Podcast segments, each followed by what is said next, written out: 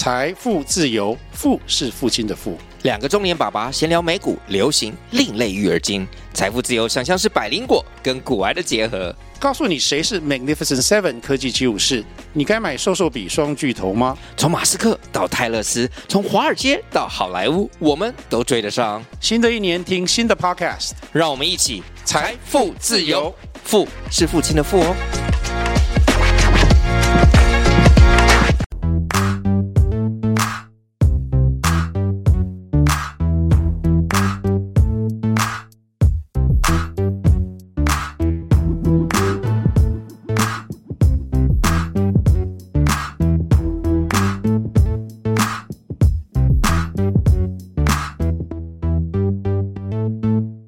小肥妹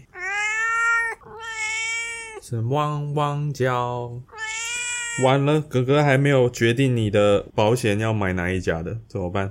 还是你很笑脸？你好像才你几岁？你好像才两岁而已，还是不用买了？反正两岁不会生病，不用买了。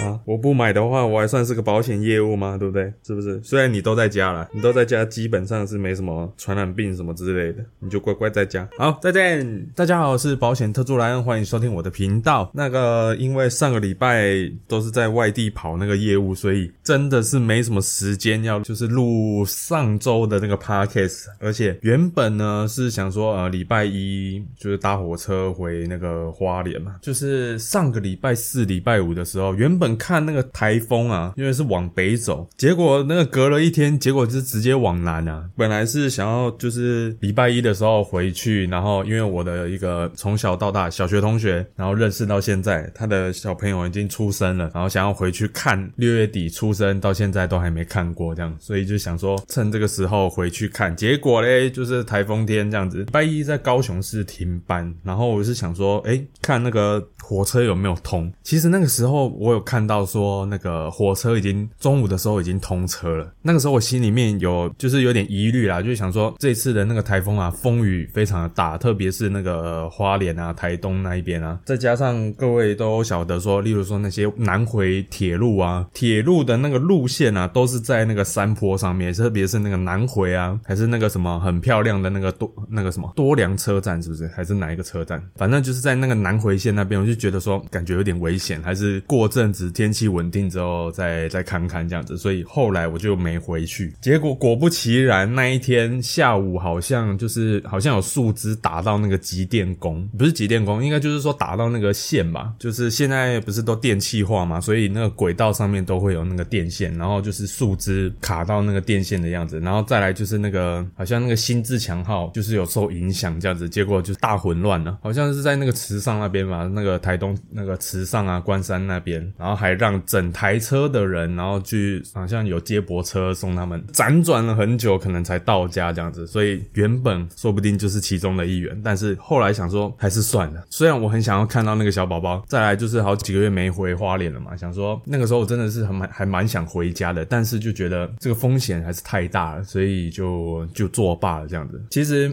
我每一个人在，甚至是现在，还是你可能出出门的时候，都会面临到很多各种的选择。所以那各种的选择就要去思考说啊，它到底的利跟弊在哪里？那我做这件事情最大的风险是什么？这个我觉得就是可以大家去思考的一件事啊。就像是上一集谈到的嘛，为什么那些年轻人就是要冒着生命的危险，然后去骑这种就是在那个山道上面这样子骑车，骑很快的车这样子？对啊，那就是做这件事情的意义到底在哪里？如果这件事情会让你的生命受到威胁，然后承要承担危险，那到底还值不？值得做呢？那当然，这个不是没有一个正确的答案，因为有些人确实会因为某一些事情，他觉得他愿意花他是花费他的生命去做。有些我记得好像就有几个吧，就是那种跑酷的玩家，就是在那种大楼之间啊，就是跳跃那一种的，挑战那种极限的，直接在顶楼，然后就是撑在那个屋顶上面，你只要一放手你就坠楼的那一种。当然嘛，那那这个是每个人的选择，但是我可能就我可能就操熟拉一个，所以我都不敢做。对，而且最近即便是台风走了，那最近几天好像台湾都下大雨哦。我前几天好像礼拜三嘛，礼拜三去苗栗签约，我靠，整路都是在下雨。最近那个天气状况不稳定，还是大家注意安全呐。对，好，那今天这个主题呢是要讲意外险的部分。那首先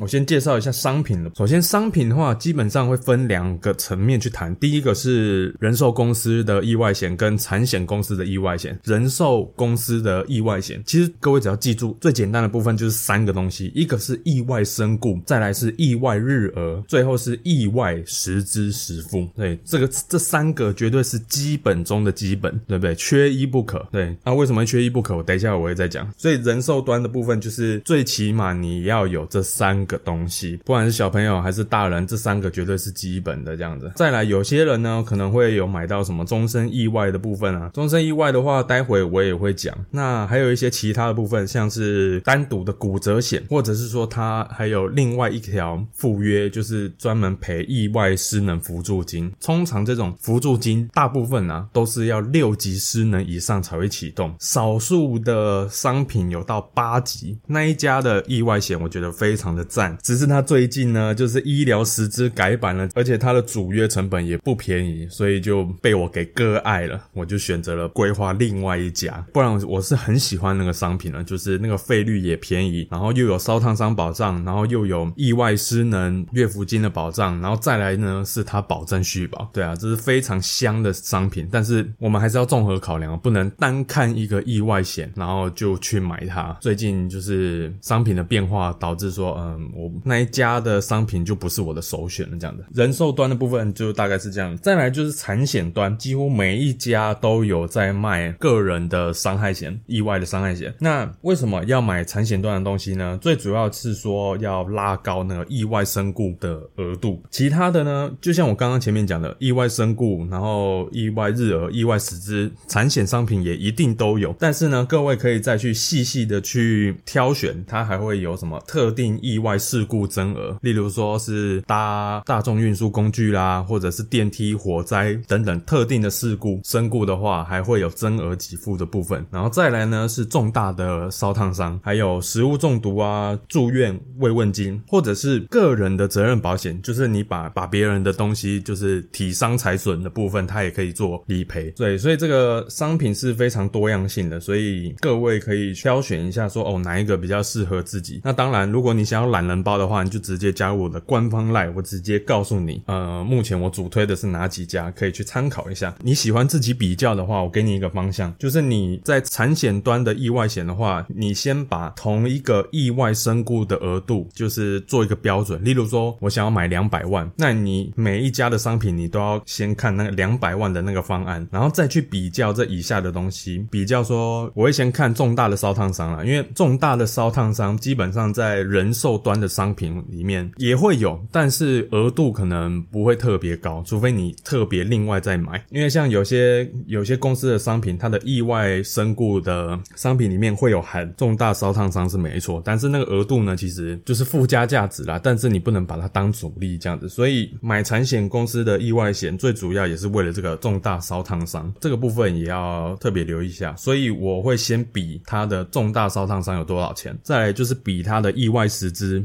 跟意外日额这几个部分，然后去做比较，然后跟保费来去做个比较，最后呢，在其他的附加价值，然后看你喜欢哪一个，然后保费能不能接受，这样子你就可以挑到一个比较适合你的一个商品哦。那当然，因为今年开始那个产险端的商品都都涨价了，所以今年四月，我的表姐就问我说：“哎，那个我我这边有没有什么那个意外险可以买？意外产险可以买？”然后我看了一下，它是。要续保，他原本是买那个富邦的，那当然是已经前面几年就已经有买了。我就跟我的表姐说，哎，这个你就续保就好了，因为你跟我买一定更亏，因为现在大部分现在今年就是都大改版，你以前买的呢，他会让你续保，你就不用来跟我买，跟我买更亏，那个保障就是不会比较好了。对，所以我就是这样子跟我的表姐说，这样各位呢，如果是前几年就已经有开始就已经有买的，他如果没有改版的话，还是沿用以前前。一两年甚至更早以前的额度跟保费的话呢，就好好的留着。这是跟各位说明一下产险端商品的现况。再来呢，就是跟各位提一下，就是消费者很容易忽略的几个事项，就是你在买意外险的时候，你一定要知道，哎，这是攸关你的权益问题。首先呢，是换职业的时候，你你一定要告知保险公司，不然的话，你的权益一定会受损。例如说，你原本是作为内勤的行政，你的职业类别是一，但是你后来就是就换了工作，随呃，我随便举个例子，可能换成类别三的职业，那基本上你的保费应该要付付更多给保险公司。但是如果你没有告知，还是付等还是付等级一的费率的话，假设出了事情，那他就会按那个费率的比例折算那个保险金给你。其实你是很亏的，这个是最容易忽略的。大家常常换工作是很正常的事情，但是这个一定要特别的留意。如果你有换工作，特别是换了更危险的工作的时候，你一定要告知你的业务员帮你去做处理。那像前面我有提到嘛，就是说实支实付医疗的可以买三家，那意外的也可以买三家。那重点来喽，现在就是例如说你在买产险的意外险，如果要再加意外实支的时候，你如果原本就已经有别家的实支实付，你一定要勾你有买别家的实支商品，不然的话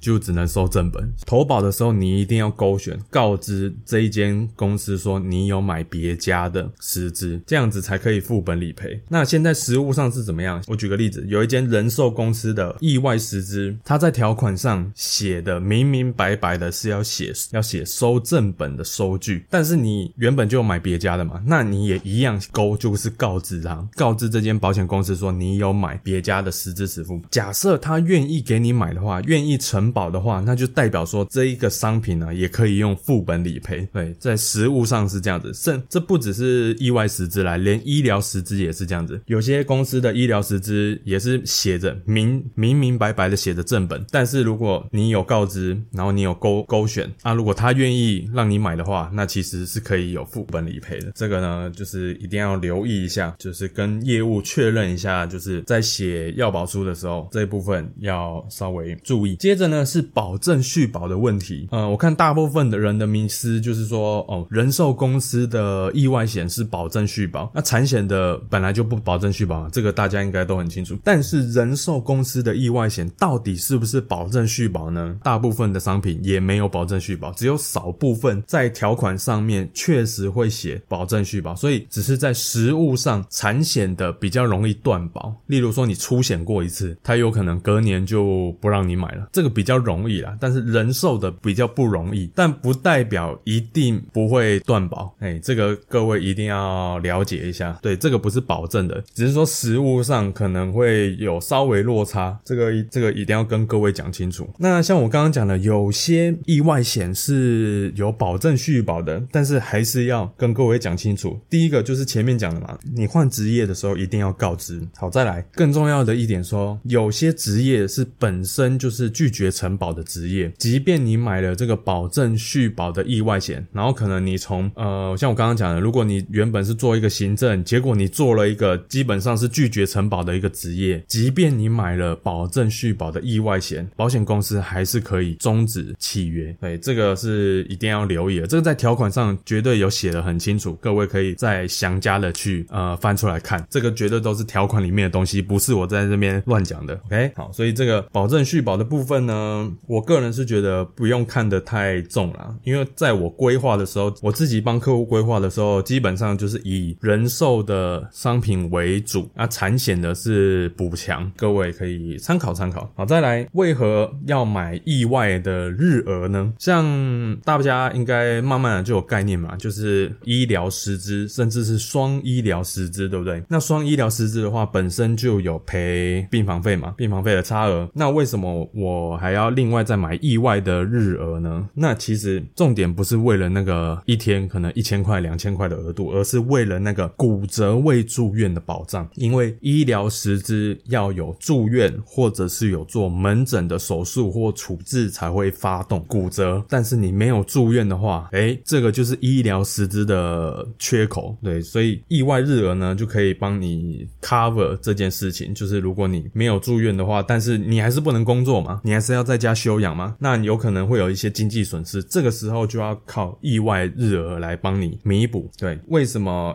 要买意外日额的原因就是在这里。骨折未住院的那个额度是怎么算的呢？例如说，我们买意外日额一千块，那这个一千块会乘以一个趴数，会那这个趴数实际上是多少呢？就是看各家的商品而定，有可能是五十趴，有可能是二十五趴之类的。就是一千，我假设一千乘以五十趴的话，话那就是五百。那这个五百块的意思呢，就是等于你的骨折未住院的日额。但是还没有完哦，这个五百块呢，还要再看，你还要再对照说，它会有一个表格，表格会写说，哦，骨折的部位会对应到那个天数，那那个天数呢，再乘以那个骨折的程度。那骨折的程度分三种，一种是完全骨折，一种是不完全骨折，第三种是龟裂。这三个计算之后乘上之后，才是真正你能拿到的钱。最容易忽略的这个额度的内容。好，最后呢，就是这个意外失能是怎么做理赔的？像例如说，我们买的额度五百万，它的逻辑不是一次金的概念哦，不是像我们买重大伤病或者是买癌症一次金，就是符合条件就一次这一笔钱全部给你，不是，它是按照失能的等级来去做理赔的。那失能的等级有分很多种，这是一级是最严重的，十一级是最轻微的。那一级的话就是赔百分之百，例如我刚刚讲买五百万嘛，如果是例如说被车祸被撞变植物人，一百趴的额度直接给你。那如果说可能只是三个三个指头手指的指头，那就是五趴。那五趴你买五百万的话，那就是二十五万嘛。对，所以这个意外失能的额度呢，是按照那个呃失能的等级，然后再乘以它的那个百分比来去做理赔的。所以这个呢要留意一下。好，商品各位大家都有一些概念了之后，那到底额度要怎么去抓呢？那像现在就是说十五岁以下嘛，十五岁以下他会卡那个那个丧葬费六十一点五万的那个限制，所以要分两个来谈，一个是十五岁以下的小朋友，再来就是十五岁以上的成人，然后再来就是分，如果你是职那个比较危险的职业，那该要怎么去做规划这样子。好，首先我们讲十五岁以下的小朋友，基本上那个身故丧葬费就是卡六十一点五万嘛，所以我们只要看意外失能的部分。那意外失能的话，最基本最基本，你应该也要买到个两百万的额度。对，那如果有余力的话，最起码要做到四百万，四百万的意外失能的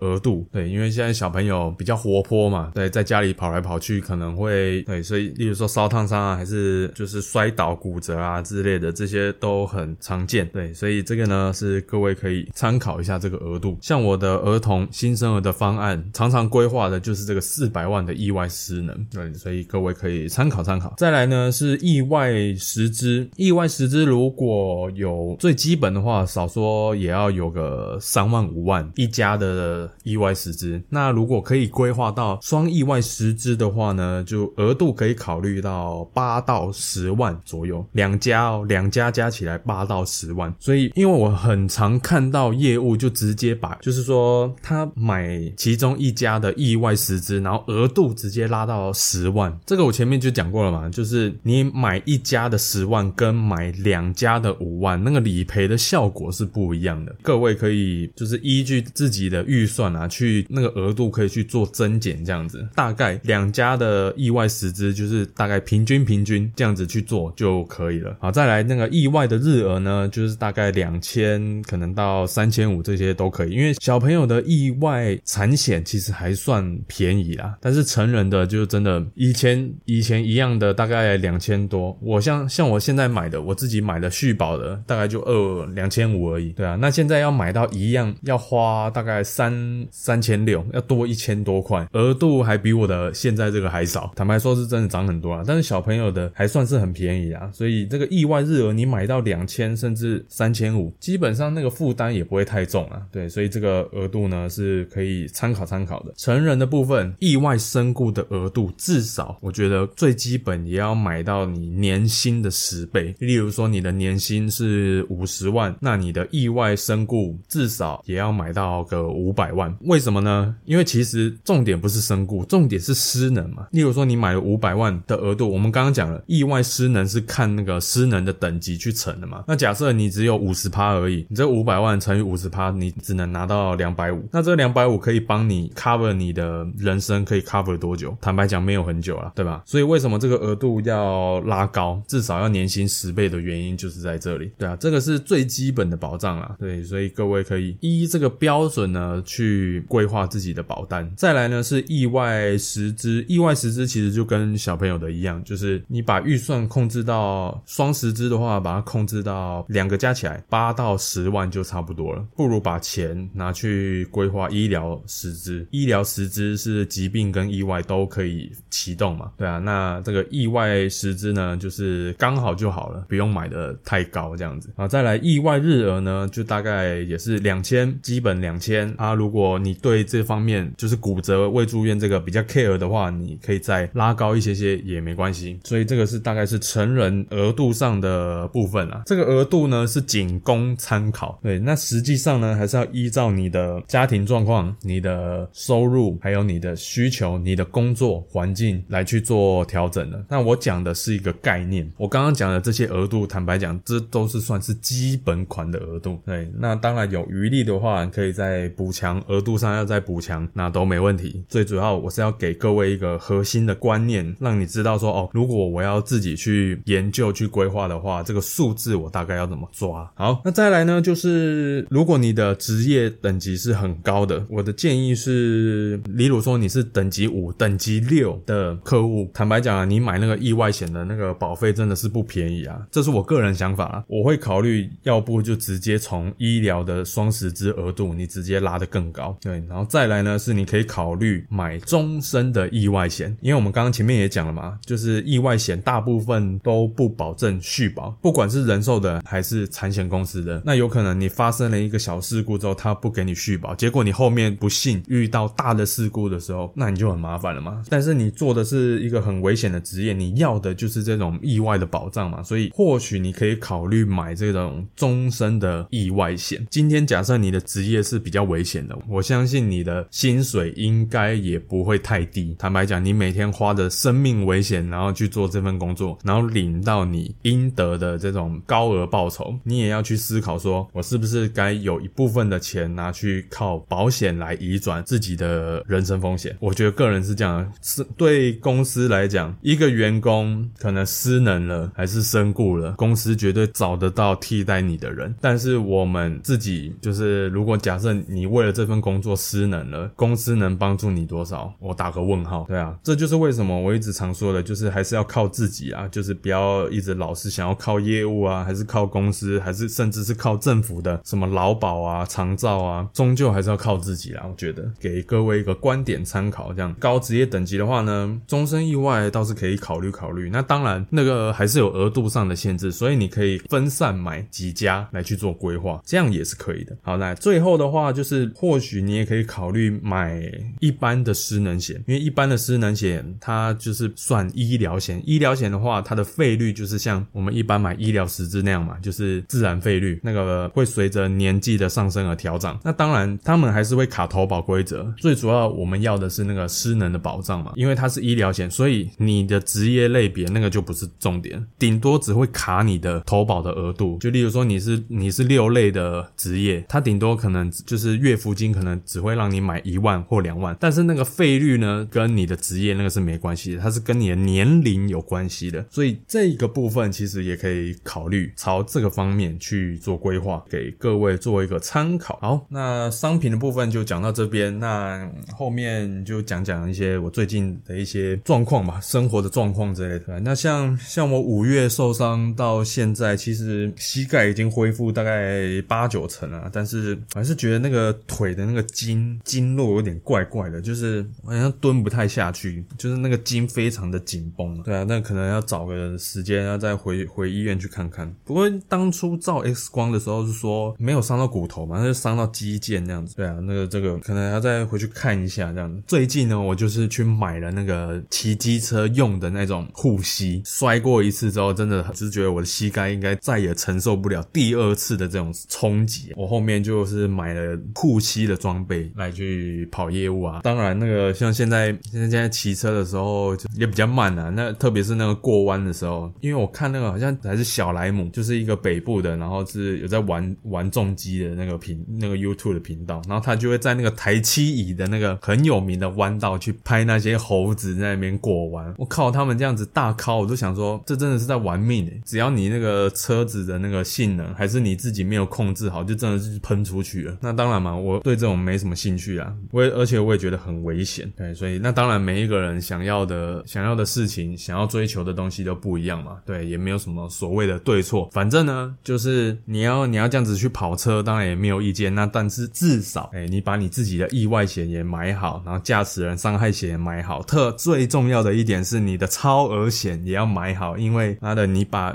有时候你自己自摔也就算了啊，重点是你把人家车子也撞了，对不对？然后你两手一摊说没钱赔，被你撞到人真的是有个倒霉的。我是觉得啦，既然出了社会，就是大家做事情要成熟一点啦。礼拜三的时候，我跑去就是苗栗那边签约，下午的时候我回开车回高雄之后，整路都在下大雨，而且是超级大的那种，因为那个雨真的是大到你那个前车的那个灯几乎都快看不到了，所以我发现很多人就会怎么样闪那个双黄灯啊，就会它一直闪一直闪这样子，基本上应该是说你应该要开的是雾灯，因为那个雾灯的那个亮度会更亮，对，但是你开那个闪那个双黄灯会有什么问题呢？就是说它一直在闪那个双黄灯，结果嘞，它给我切车道，它切车道靠腰，就是你后车完全不知道你到底要切哪一边，不知道你什么时候要切，这个非常的危险，而且再来这个闪那个双黄灯，最主要是要提醒后面的车子说，哦，前面有临时有状况。最常用到的一点就是说，有遇遇到那个塞车的车阵，你一定要先闪那个双黄灯，让后面的用路人提早刹车。但是如果你一直在闪，一直在闪，你后车就不会知道什么时候会就是会突然要减速。我觉得这样子，你所以等于就是说，你你你在边开高速的时候，你一直在闪那个双黄灯，其实还是很危险的，因为你后车完全不知道前面的速度到底是什么样子的一个状况。这个是我那个礼拜三下大雨开高速的时候发现的一个现象啊，对，也顺便跟大家分享一下。那再来就是说，台湾在